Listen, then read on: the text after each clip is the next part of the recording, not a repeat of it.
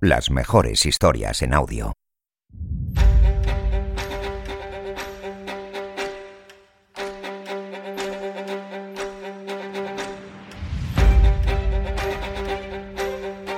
Y los egos en la televisión, que es dentro del mundo de, las artes, eh, la fama, que yo más conozco, hay unos egos brutales, que yo no entiendo, de verdad, que yo no entiendo.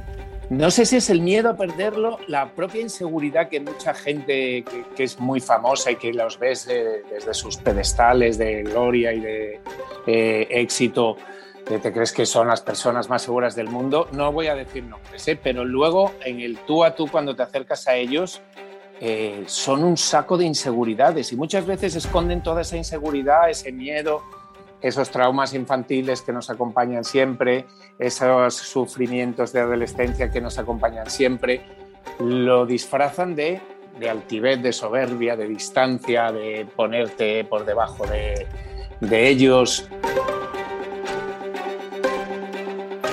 El 7 es un número mágico.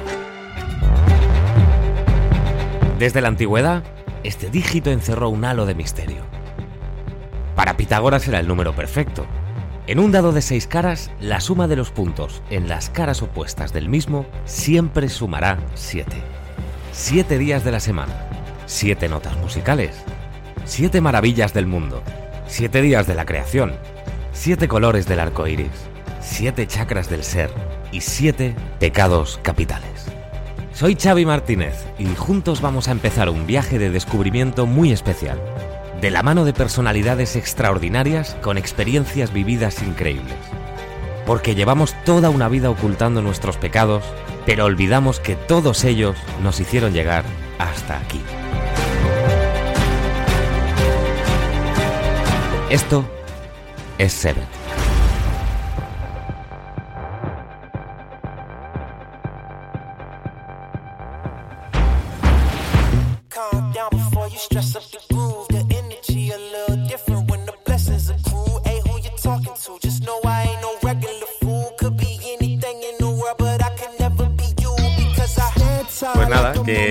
Estoy muy feliz porque es una de las personas a las que he admirado más a nivel profesional durante toda mi carrera y además tuve la suerte de poder compartir también un proyecto muy bonito en la tele con él.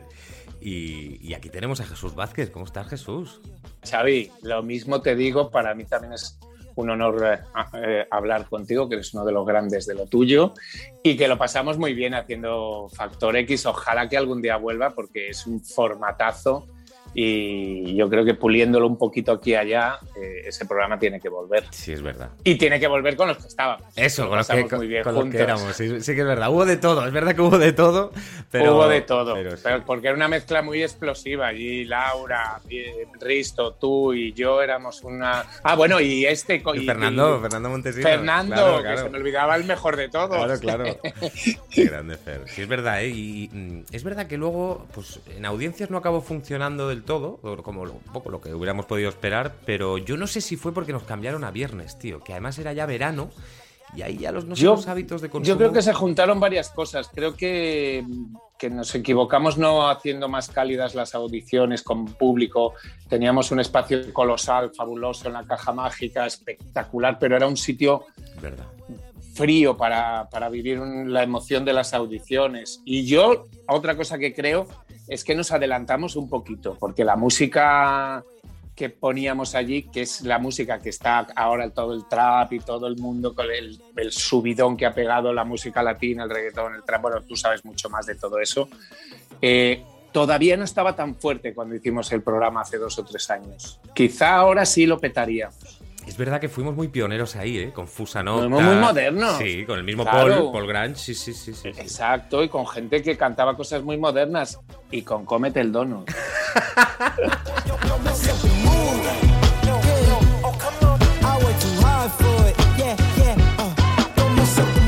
Eso, eso sé que no me lo vas a perdonar nunca. Es que lo sé. Yo, tío, te juro que me lo pasé muy bien. Pero es verdad que en las audiciones, para mí, ¿eh? tenía un sentido lo de Glitch Gials, pero luego pensé, te lo confieso, digo, como pasemos a estos de ronda, ganan. O sea, estos son capaces de ganar. Sí, sí, sí, sí.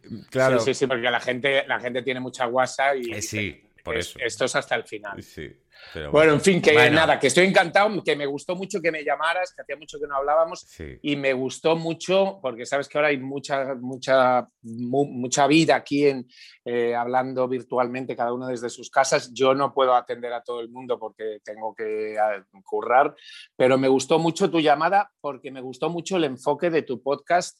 Eh, de cómo, cómo enfocas eh, hablar de, tu vida y de tus circunstancias y de, lo que piensas a través de algo tan increíble como los siete pecados capitales. Y lo primero que te digo es que es, yo creo que está en el top tres de las películas de mi vida. Seven. Seven. Brad Pitt. Exacto. grande. Brad Pitt, eh, ¿cómo se llama? El negro, a ver, ya no me acuerdo. Eh, eh, Morgan Freeman. Morgan, Freeman, Gwyneth Paltrow y, el, y Kevin Spacey, que está mm, sublime de psicópata. Pues es una de las pelis yo creo que más veces he visto en mi vida. Entonces, cuando dijiste, vamos a hacer Seven y hablar de los pecados capitales, dije, ostras, que cómo mola esto, hagámoslo. Qué guay, pues oye, yo agradecidísimo por tu generosidad y porque estemos aquí charlando de verdad. Eh, mira, pues si quieres empezamos por, por, uno de ellos, el que muchas veces dicen que es el pecado de pecados, tío, eh, la soberbia. Dicen que de la soberbia se desprenden todos el resto. Ya, puede ser, puede ser. Tú a lo mejor lo has estudiado has estudiado el, esto, el infierno de Dante y eso como en la película más que yo. Yo te, mira, te adelanto una cosa y es que eh, te lo decía el otro día cuando hablamos por teléfono. Yo creo que he coqueteado con todos los pecados capitales, porque yo creo que eh, decía Oscar Wilde que yo soy muy fan de él, que la mejor manera de vencer una tentación es cayendo en ella. Y yo estoy totalmente de acuerdo. Yo creo que hay que probar el lado sabroso y fuerte de la vida, lo que llaman los pecados. Y entonces los he probado casi todos. Y luego, si salen otros, te lo iré diciendo. Algunos con bastante intensidad los abracé durante épocas y los disfruté mucho. Eh, pero quizá, fíjate que el de la soberbia es el único de los siete que no, que, que no lo he sentido dentro de mí que no, y que además no me gusta cuando lo veo en los demás. Yo disculpo mucho, soy muy eh, eh, entiendo las debilidades de todos y hablaremos de la lujuria y de, y de la avaricia y de la ira y de la gula y de la envidia y de la pereza y de todos. Pero la soberbia es una cosa que no me gusta nada. Entonces, toda mi vida he luchado por no parecer soberbio. Otra cosa es que alguna vez te, te, salga, porque claro, es lo que tienen los pecados, que a veces te salen sin que tú quieras.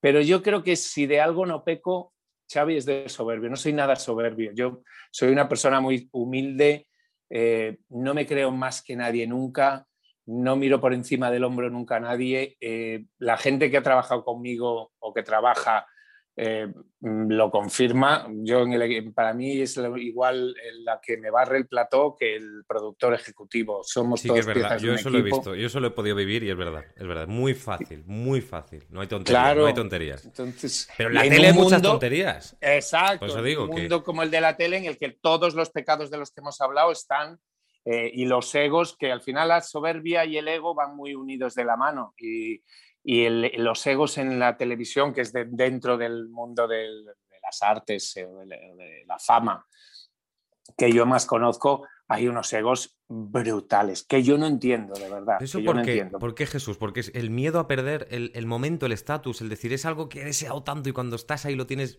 por miedo a perderlo, ¿no? No sé si es el miedo a perderlo, la propia inseguridad que mucha gente que, es muy famosa y que los ves desde sus pedestales de gloria y de eh, éxito, eh, te crees que son las personas más seguras del mundo. No voy a decir nombres, ¿eh? pero luego en el tú a tú cuando te acercas a ellos, son un saco de inseguridades y muchas veces esconden toda esa inseguridad, ese miedo, esos traumas infantiles que nos acompañan siempre, esos sufrimientos de adolescencia que nos acompañan siempre, lo disfrazan de, de altivez, de soberbia, de distancia, de ponerte por debajo de, ellos. Eh, y en el fondo, a mí eh, lo que intento trabajar con todo esto es la compasión, eh, en el sentido así más budista que cristiano. O sea, en el sentido literal, que es ponerte en la piel del otro. Yo veo a gente, compañeros y compañeras mías, con actitudes muy soberbias y en el fondo digo, ¿qué habrá vivido en su vida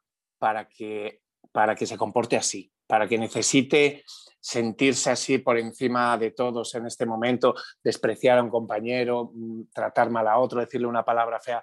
Eh, eso, lo que es la soberbia.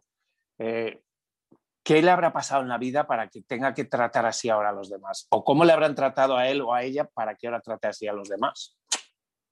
No, eso es muy importante. Es muy importante. Yo me he encontrado mucha gente inteligentísima, pero que a lo mejor la inteligencia emocional no la tenían tan desarrollada Eh, como la numérica.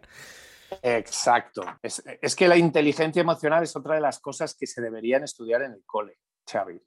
Mm, casi tanto como las matemáticas o la historia, porque es importantísima. O sea, en vez de desarrollar tanto la inteligencia de, lo que dices tú, de los conocimientos, de, los, de la memoria, de las cifras, de los datos, se debería enseñar a los niños a desarrollar las capacidades emocionales para relacionarse con los demás, para tener éxito eh, cuando, te, cuando convives con la gente, porque eso al final es lo que necesitamos para ir por la vida. Tú puedes saber muchas matemáticas o mucha historia o mucho latín, pero si no sabes relacionarte, si llegas a un, a un bar, a una casa, a una cena, a la tienda donde compras la mm, comida todos los días y no eres capaz de desarrollar una sonrisa, un pequeño vínculo, una palabra bonita, una caja agradable a la cajera que lleva ahí 12 horas eslomada pasando Ya ves, ya ves.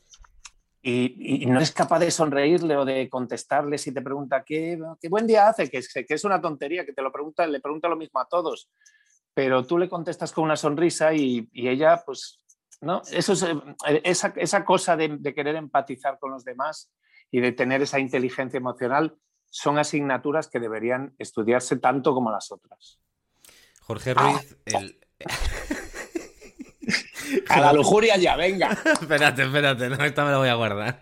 No, no, pero es que, me- es que a raíz de eso, no, no, si esto son cosas Sí, que a mí no, es, broma, es broma. es Pero broma. a raíz de eso me ha- me ha recordado una frase de Jorge Ruiz, el cantante de Maldita Nerea, que es un tío muy, Sí. muy sabio, es un tío muy leído. Me además. gusta mucho él, me encanta. Es muy guay. Y, y cuando y estábamos un día hablando de la educación, porque él se ha metido mucho en la educación y está dis- diseñando un nuevo plan de educativo y tal. Y en ese plan educativo, claro, él decía, es que en el actual, si te fijas, eh, los niños siguen el pensamiento de otro. O sea, no les estamos enseñando a pensar. Es tú replica, eh, replica este comportamiento, esto que ha hecho este que ha sido tan grande y tan bonito, y estúdiatelo y repítelo. Y es verdad que ahí la inteligencia emocional, incluso yo pensaba, Jesús, el uso de las redes sociales. Porque en un mundo en el que Instagram, por ejemplo, para los chavales, los adolescentes, es el patrón de conducta a seguir, con los filtros, el a ver si en Y no tan chavales, ¿eh? y no tan chavales, exacto. Pero la frustración que puede generar eso después, en el mundo Claro. real, si no les has enseñado a utilizarlo. Totalmente. Es que eso ahí ac- acabas de abrir otro melón gigantesco que es, la- la- claro, el mundo virtual que hemos creado y las consecuencias que eso tiene en las relaciones humanas, en los problemas eh, de tu propia cabeza, en, en vi- en saber salirte de ahí, vivir la realidad o vivir... Mira, hay un, no, insisto que, y si digo algún nombre y alguien oye esto, que no se lo tome a mal, pero yo ahora trabajo con gente joven, con mujeres y hombres y viceversa, con, con influencers, instagramers y su madre, que viven ahí. Y entonces yo hay veces de verdad que, que me da cosica cuando estamos haciendo el programa. Bueno, primero cuando veo sus redes, porque claro, yo veo a la persona que tengo delante de mí, que tienen millones de seguidores, que salen con unas fotos espectaculares en sus Instagrams, que parece que miden dos metros, que tienen los ojos así, las piernas así, y luego están a mi lado y yo digo, esto les tiene que generar pues eh, como un- una distorsión muy grande en la cabeza cuando lleguen a su casa y en su espejo vean que no miden 1,90, que miden 1,50 y que no tienen las proporciones que tienen sus fotos. Entonces, todo eso a mí me genera muchas, eh, cuando estoy haciendo el programa, los veo y luego, por ejemplo, estamos haciendo el directo, que hacemos directos y grabados. Estamos en directo, todos, bla, bla, bla, bla, bla, bla. Y digo yo, nos vamos a Publi y volvemos en nada, en dos minutos. Y hacen todos con el teléfono. No habla nadie con nadie, no se, se levantan como mucho a fumarse un cigarro, pero si no se quedan sentados en los sillones hablando con sus teléfonos. Y todas esas cosas a mí me flipan. El cambio que está habiendo eh, generacional y cómo esa gente se relaciona con el mundo, con los demás y consigo mismos a través de los teléfonos es una cosa. Yo no sé si tú lo vives así tan de cerca ahora, pero es, es fuerte. Es bestial. Yo, sí, sí, y yo lo que estoy viendo es algo muy preocupante, que es que se empiezan a valorar entre adolescentes según tengan más o menos seguidores. Claro. Esta foto no me ha dado like eh, 30 personas, ayer me dieron 50, yo me han dado 20 y, y- y tienen el fin de semana marcado. Entonces, claro, Pero escu- escucha que yo estoy, yo estoy entrando al trapo y soy un señor, ¿eh? porque es que engancha Ya, muchísimo. ya, ya. Engancha, claro. Conecta con cosas, volvemos eh, no a los pecados, pero sí con la soberbia y esas Al cosas. ego. Conecta con, claro, conecta con el ego. Entonces, mira, yo ahora anecdóticamente en Instagram ya llevamos mm, años, digo llevamos porque Roberto es un poco mi community manager y me ayuda mucho porque yo solo no podría gestionarlo, trabajar y, y no sé cómo lo hacen estos chicos. Bueno, también sé cómo lo hacen porque en realidad los programas vienen, se sientan, dicen tres tonterías, o, perdón, tres cosas que les apetece decir de meterse con el de al lado Claro, claro. y siguen con su vida en las redes. Yo me tengo que preparar el programa entero, entonces mm, no tengo tanto tiempo. Pero, mm, eh, ay, ya no sé por qué. Ah, pero eso que, que, que a mí me está enganchando igual. Yo ahora me, me he hecho una cuenta en TikTok por tontería, porque lo hice por tontería, por decir, bueno, voy a probarlo, porque la gente, bueno, haces tus bailecitos, tus cancioncitas, eh, haces playbacks, mm, te tiene muy entretenido con esto de la pandemia y todo, como pasamos mucho tiempo en casa. Oye, pues estoy enganchado y me pasa exactamente eso, que es que eh, en Instagram, no lo digo por soberbia, pero bueno, hemos conseguido, de- con- ya con mucho trabajo y años, eh, tenemos un millón algo de seguidores. Pero es que TikTok le he dicho a Roberto, este eh, en Instagram tú me ayudas, pero este me lo voy a currar yo solito. Y nada, tengo ciento y pico mil seguidores todavía porque empecé hace un par de meses. Bueno, Pero pero- tú sabes el, el subidón cada vez que yo pongo un vídeo y estoy, ¿gustará este? ¿No gustará? Y empieza, algunos suben como la espuma, de repente te plantas. Ayer puse uno y, y esta mañana tenía 200 y pico mil visitas y yo, yo me vuelvo loco. Y luego hago otro que me creo que es muy bueno, digo, bueno, este lo voy a petar. 3.000. Nada, Digo, claro. me cago en la puta, pero ¿qué es lo que no les ha gustado? Enganchan muchísimo Sí. las redes. Sí.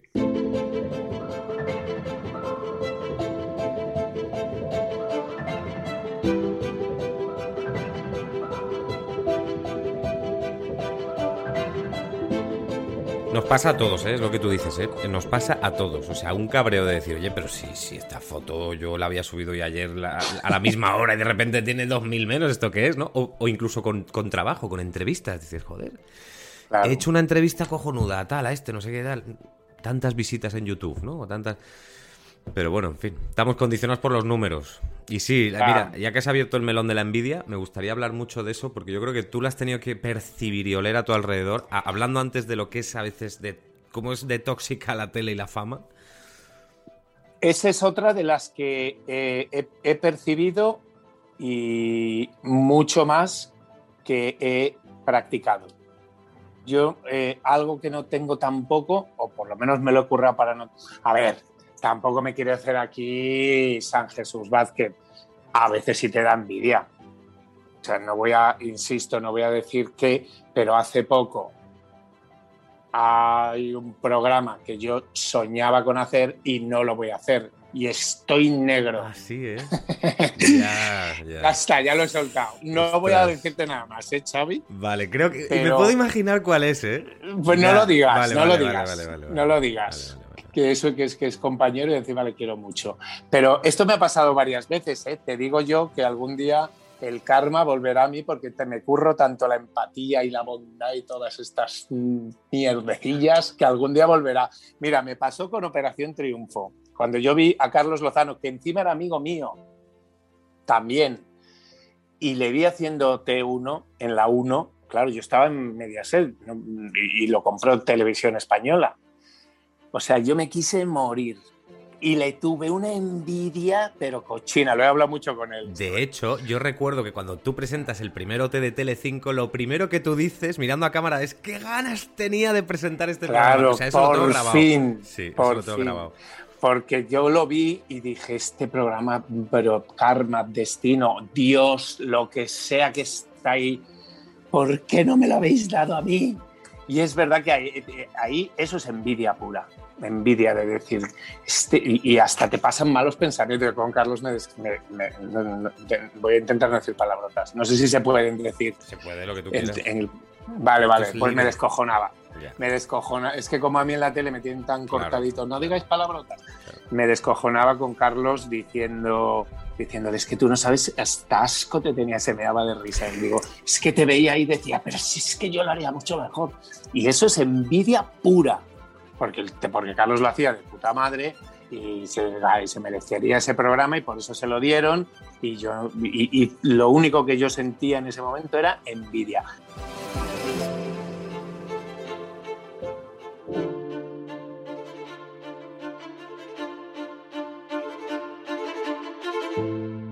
Me volvió a pasar. Bueno, con la voz ya no me pasó eso. Con la voz tenía envidia, pero no los conocía porque era de los americanos. Cuando se estrenó The Voice y yo eh, un día lo vi en YouTube, dije, ostras, este es el programa que yo tengo que hacer, pero ¿por qué no lo estamos haciendo ya en España? Y veía al tío americano, que no me acuerdo ni el nombre, que lo presenta en Estados Unidos, y yo decía, pero es que este es el programa que yo quiero hacer, que, es que... Y esa, esa sensación de envidia la he experimentado, pero poco. He sentido más envidia hacia mí y malas eh, gestos y cosas feas que al principio no las entiendes y dices, pero es porque ha tenido este... Pero incluso delante de las cámaras, ¿eh? con compañeras y compañeros míos, de decir, pero ¿por qué me está atizando de esta forma? ¿Pero por qué está tan tensa o tenso? ¿Pero por qué me da esta respuesta tan desagradable? Y luego he pensado que sería envidia, seguramente. Porque cuando tú no la tienes en general, yo te he hablado de esta envidia en momentos concretos que son para tener envidia, pero yo en general es verdad que yo voy por la vida eh, compitiendo conmigo mismo, en el sentido de no de competir conmigo mismo, sino de que, de que yo lo que quiero es hacerlo yo mejor cada día y que mis programas salgan bien y que mi equipo esté a gusto y que todo y que a la gente le guste. Y eso, con, con eso compito yo. Yo no estoy compitiendo con si al de fulanito le sale mejor su programa o tiene más audiencia o menos que yo.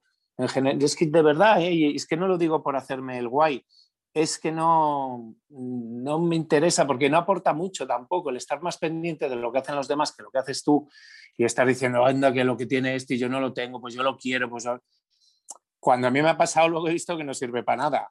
Pues, coges y te aguantas y, y, no lo tienes el programa y tienes que seguir viviendo. El síndrome del profe me tiene manía, que yo es algo que me ha dado mucha rabia durante toda mi vida. Yo creo que eso, bueno, eso no es mérito nuestro. En, mi caso es de mis padres, por lo que me han inculcado. Y es eso, es a decir, hostia, si tú empiezas a buscar excusas todo el rato y tienes la energía de la víctima, tú nunca serás lo grande que tú quieres ser. Exacto. O sea, que te, pones un techo, ¿no? Nunca seguirás tu camino porque estás más pendiente de estar eh, envidiando el del otro. Y en, uno de esos episodios tan oscuros, o sea, tan, tan, eh, yo creo que fue el peor en toda tu carrera, que además te tuvo apartado, eh, el caso Arnie. Eh, ¿Tú crees que ahí la envidia fue el pecado capital que lo envolvía todo? Ojalá fuera solo la envidia. Yo creo que ahí hubo cosas mucho más oscuras y más siniestras. A día de hoy sigue siendo como una especie de, de misterio en el que no se esclarecieron bien las cosas y en el que al final no se supo si había corrupción policial, si había intereses inmobiliarios, si había lo que yo creo que había también al final, que fue un último coletazo de la España más reaccionaria para intentar dar un, asestar un golpe contra ese, especie de, resurgimiento de, reivindicaciones de derechos LGTBI que estábamos ya empezando algunos eh, a, poner, a dar un puñetazo en la mesa y decir, oye, aquí hay que empezar a dar derechos a todo el mundo porque todos somos iguales, vivimos en una democracia, la Constitución nos consagra esos derechos y los queremos de verdad.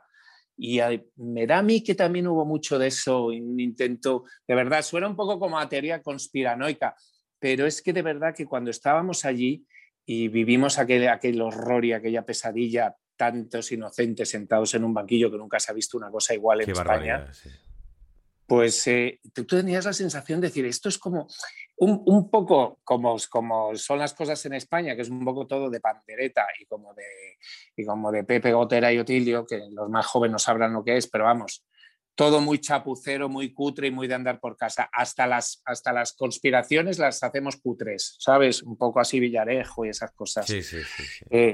entonces esto era un poco así, tenía ese tufillo rancio de cosa mal hecha, de que el policía cuando va a declarar ante el juez dice, no, pues a mí me dieron un dinero estos señores para que yo dijera. El chapero se les decía, no, porque a mí la policía me, me metió en un calabozo y me empezó a pegar de hostias para que yo dijera que había visto a este y no le había visto. Y no, ¿Sabes? Luego dices tú, pero ¿qué es todo esto tan sórdido? Entonces, por desgracia, yo creo que ahí eh, había avaricia, porque sí que es verdad que esa zona luego, se, una vez que cerraron los bares y se, y se acabó esa vida nocturna un poco, que es verdad que era una vida muy sórdida. Yo al final siempre digo, eh, el objetivo que se suponía que era, que era acabar con la prostitución entre comillas de menores, si es que la había, y sacar a los chicos de la calle y, reconducir su vida y eso, es lo único que no se consiguió, lo único. Lo que sí se consiguió es que cerraran el bar, que, los chaperos se fueran de allí a otro sitio a seguir ejerciendo su trabajo, que abrieran otros bares de, copas, de alternes, gays o heteros o como los quieras llamar, en otros sitios. Y esa zona se revalorizó mucho, construyeron y hubo gente codiciosa y avariciosa que seguro que también ganó dinero en esa operación. Pero ya te digo, yo intenté eh, reclamar, intenté eh, recurrir, intenté demandar a la justicia y se me cerraron todas las puertas y ya llegó un momento que dije, mira, vámonos para adelante, esto queda atrás, yo he salido, afortunadamente he salido no solo indemne, sino que ahí empezó como una nueva etapa de mi vida, de mi carrera profesional, de mi vida personal, como que resurgí y eso ha llegado hasta hoy, han sido los, yo que no me acuerdo, 25 años ahora, los 25 mejores años de mi vida empezaron de esa tragedia. Fíjate, desde la sombra cómo consigues abrazando la sombra en algún momento, porque entiendo que, claro, ahora queda muy bonito explicarlo así, pero en ese momento eso era un infierno. Es decir, tú apartado de la televisión, de, tu pasión, de, la vida pública. no, no solo apartado, sino como un apestado. O sea, yo no, tuve una muerte laboral y social durante los dos años casi, un año y pico, dos que duró el proceso desde la instrucción solo de banquillo, de pena de banquillo tuvimos, yo creo que duró como cinco meses el juicio porque éramos tantos y cada uno tenía testigos. El fiscal traía sus testigos, la defensa los suyos, interrogaban aún y nos obligaron a ir a todas las sesiones. Todos los abogados pidieron por favor a los jueces, por eso digo que ahí estaba todo el mundo como queriendo hacer daño. Pidieron a los jueces que no nos obligaran a asistir a todas las sesiones de todos los testigos porque eso iba a ser el juicio más largo de la historia. No, ahí sentados a escuchar cada día barbaridades una tras otra. Entonces te digo que fueron años muy, muy, muy, muy, muy duros. Eh, yo perdí a mi madre en ese camino y, yo lo siento. No sé si hay un pecado capital que tenga que ver con esto, pero, pero hay algo en mi corazón que no ha conseguido terminar de perdonar aquello, porque, porque fue muy, muy, muy, muy doloroso ver morir a mi madre de una forma tan cruel. Y, y eso es difícil. Mira que yo trabajo el perdón también y todo eso, pero, pero cuando sale este tema se me pone aquí una cosa dentro que y sigue encendiéndose ahí una llama. ¿De qué? De ira. De ira. Es que no, te quería interrumpir porque, porque era un momento muy real tuyo, ¿no? Intento empatizar con ese momento y lo has definido de una forma muy, muy gráfica. Muerte laboral, muerte social no sé qué se te pasaría por la cabeza si a lo mejor pensaste eh, si tú ibas a volver a ser alguna vez el que te habías imaginado. Luego ha sido mucho mejor, pero, pues pero si pensaste, oye, a mí esto se me ha acabado ya. Se me, se me quita las ganas de vivir. Yo, yo, a mí se me quitaron. De hecho, hubo un momento en el que tiré la toalla porque además eh, yo tuve una, como un escape en toda esta historia tan terrible. Conocí a un chico eh, español que vivía en Londres y bueno, y tuvimos, yo creo que fue más por las situaciones, yo estaba sufriendo tanto en España que necesitaba escaparme de aquí. Era un chico maravilloso, muy guapo, eh, enseguida pues surgió química entre nosotros y entonces yo pasaba muchas temporadas con él en Londres. Me iba, me iba para allí cuando no tenía que estar en el juicio, cuando parábamos por vacaciones, cuando lo que fuera pues yo me iba a, Londres, me desconectaba, allí era más o menos anónimo, hay muchos turistas, pero en mi vida diaria yo era, volví a recuperar el anonimato. Él era director de un restaurante muy famoso de Londres, me dijo, pues si quieres, mira, Jesús, cuando acabe todo esto, yo le dije, yo no quiero saber ya nada de la fama ni de nada. Me dijo, pues si quieres, eh, cuando acabe todo esto y salgas absuelto, que vas a salir, pues te vienes a, a Londres y, y montamos nosotros con mi socio otro restaurante y lo llevamos tú y yo. Y te lo juro, Xavi, que la única razón por la que no estoy hoy eh, allí, mira la vida como es de curiosa y las vueltas que da, y me habría perdido todo lo que venía después. O bueno, o habría tenido otra vida. Que la única razón es que él murió también. Ostras. Entonces, en muy poco tiempo, el juicio, la muerte de mi padre, el, detectaron un linfoma de estos que, hay, que son muy agresivos y muy rápidos. Él no quiso, él se notaba enfermo, pero no quería, como estábamos como él, ya teníamos el local, empezamos a decorar el restaurante, yo estaba súper ilusionado, yo estaba deseando que acabara el juicio para anunciar que me retiraba, que no me buscaran más, que me dejaran, que me iba a vivir con mi chico a Londres y a tener un restaurante. Y me parecía un planazo, pues él, claro, como yo me veía tan ilusionado, pues él se encontraba mal, se encontraba mal, yo le veía cada vez más desmejorado, digo, tienes que comer porque estás muy, de, es que tanto trabajo y tanto, digo, se tienes mala pinta. Y un día pues ya no pudo más y, se fue, dijo, no tenemos que ir al hospital porque esto no es, esto es algo malo porque yo me encuentro muy mal. Y ya, y en, en nada, en cuestión de seis meses. Madre mía. Y entonces ahí tiré la toalla, y sí que dije, se acabó ¿sabes? Se acabó y yo qué sé, yo no me da igual ya vivir o no vivir o lo que sea. ¿Y qué pasó? Que la tele me salvó la vida.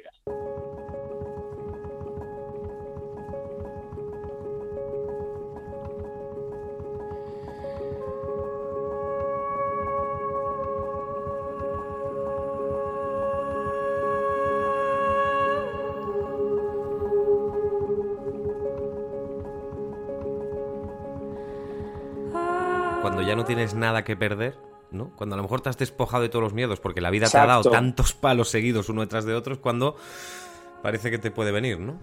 Sí, y arrancas otra vez y de repente aparece una lucecita ahí, en medio de esa oscuridad que ya llegó a ser total, aparece una lucecita y, y me llaman de Sevilla que yo le tenía una manía a Sevilla en ese momento, imagínate. Claro.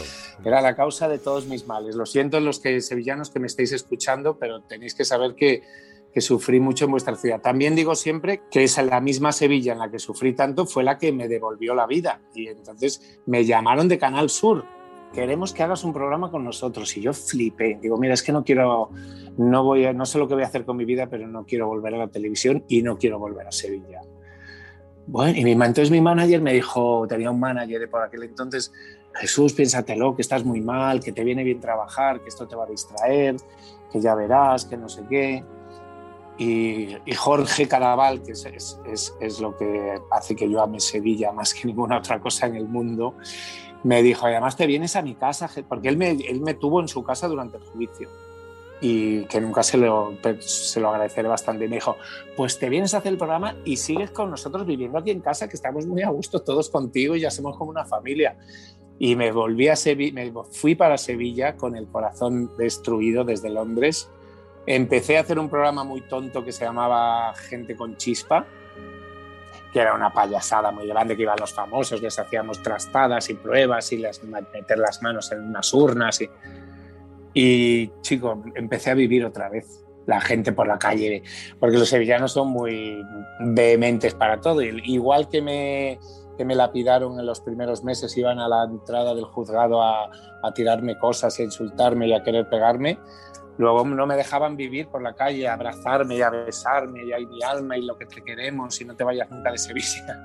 Sevilla es una ciudad muy intensa y yo al, al, final ahora la quiero mucho y vuelvo para ver a mi familia sevillana, que son los Cadaval. Pero sí, fue una época en la que hubo muchos pecados capitales. Estamos tocando todo, o sea, me parece apasionante la historia de Ave Fénix. Falta la lujuria. No, no, ¿eh? sí, sí, porque la ira, la ira ha salido, además, la ira ha salido en un momento muy emocionante cuando has recordado a tu madre y esa situación tan dura. Es que es, es de las pocas veces que me surge la ira otra vez. Y te lo juro que le pongo hasta las caras y los nombres a las personas que yo creo que son responsables a la jueza de instrucción, al fiscal de Sevilla de aquella época, es que tengo sus caras y sus nombres que no los voy a repetir, no sé ni cómo les ha ido en la vida ni me importa, pero que sepan que sus caras y sus nombres para mí estarán siempre asociados al sufrimiento de mi madre.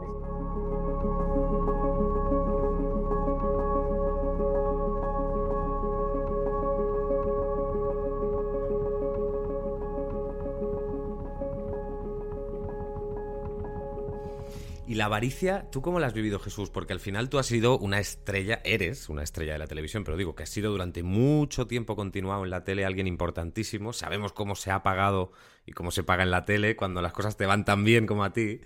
También sabemos cómo nos persigue Hacienda. ¿eh? También sabemos, sí. nos persigue a unos más que a otros. No quiero meterme en política, que enseguida la gente se calienta, pero ya me gustaría a mí que me trataran como algunos ciudadanos de este país. Lo que ha dicho la ministra esta mañana, que todos somos iguales ante Hacienda y ante la justicia, mentira.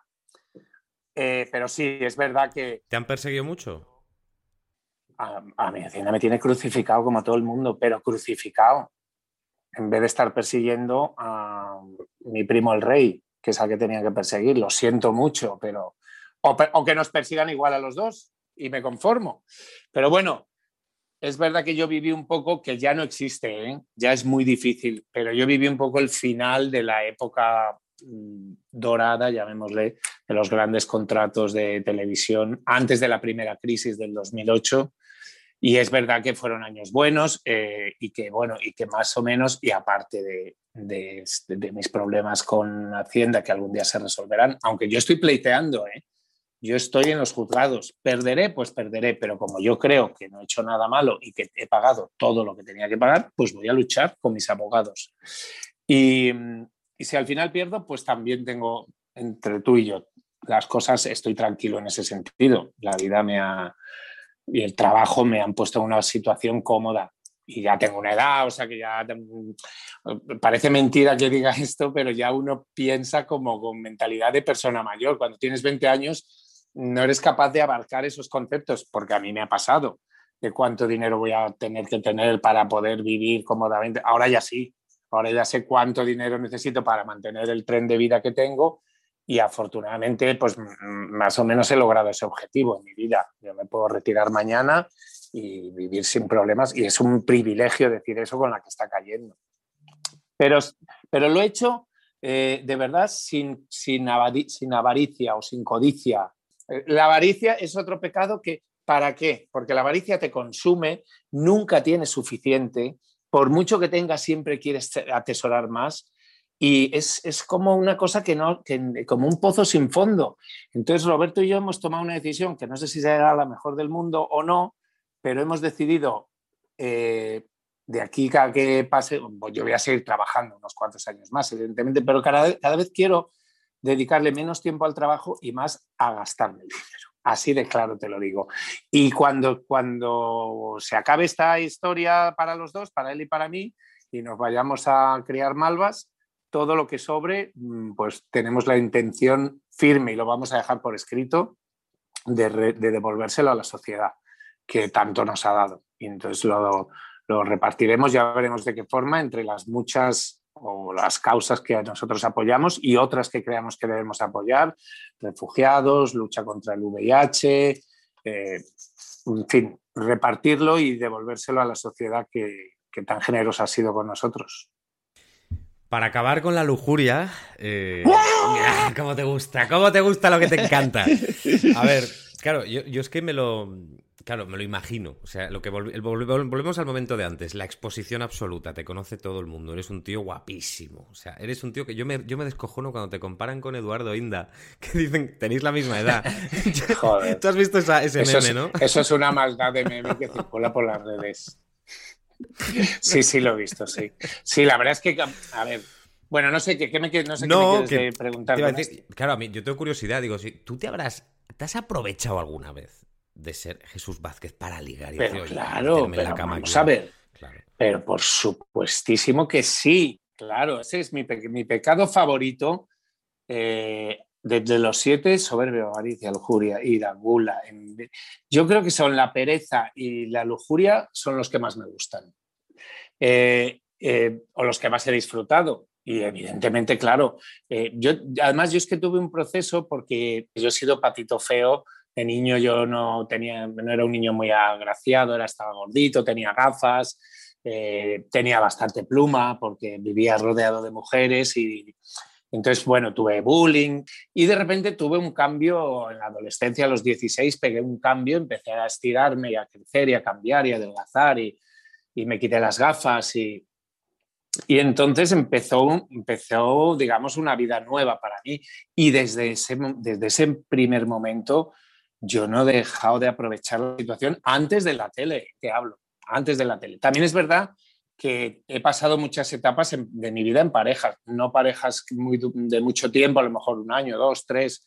Y cuando he estado en pareja, eh, bueno, no el 100%, pero eh, porque de joven es muy difícil, cuando tienes 20 o 30 años es muy difícil ser, fiel, e-, eternamente. Eh, cuando ya tienes más, yo ahora llevo 20 años casado con mi marido felizmente y, y, somos fieles, pero, pero ya te planteas el matrimonio y el amor desde otra perspectiva. Cuando tienes 25, eres famoso y entras en una discoteca y se te hace cola de gente, pues es que es muy difícil. Aún así he sido, he sido muy fiel en pareja, muy fiel pero las épocas que he estado sin pareja, pues he sido muy travieso, muy, muy, o sea, yo salía como la mayoría de la gente, también te digo, yo creo, lo que pasa es que yo tenía la suerte, pues eso, de, de, ser conocido, de ser muy simpático, de ser muy canalla y, y de gustarme mucho la fiesta y, de tener un físico agradable. Entonces es, es una combinación explosiva. Vamos, es el caldo de cultivo perfecto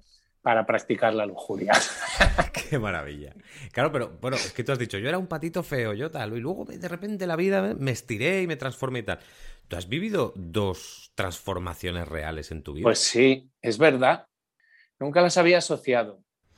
Oye Jesús, que me ha encantado eh, recorrer eh, los siete pecados capitales. Me estaría horas contigo porque cada pecado tiene su virtud. Yo creo que sí que es verdad que se han ido desenvolviendo muy bien esas virtudes a través de cada pecado. Me sé las siete virtudes cuando quieras. Sí, porque yo estudié en un colegio de curas. Claro, como yo. Entonces te hacían estudiar los pecados y luego te empezaban contra la soberbia, humildad, contra la avaricia, generosidad, contra la ira, templanza, contra la gula, abstinencia. No qué. Y, flipa a la gente cuando le digo esas cosas, digo, fíjate lo que nos metían en el cerebro.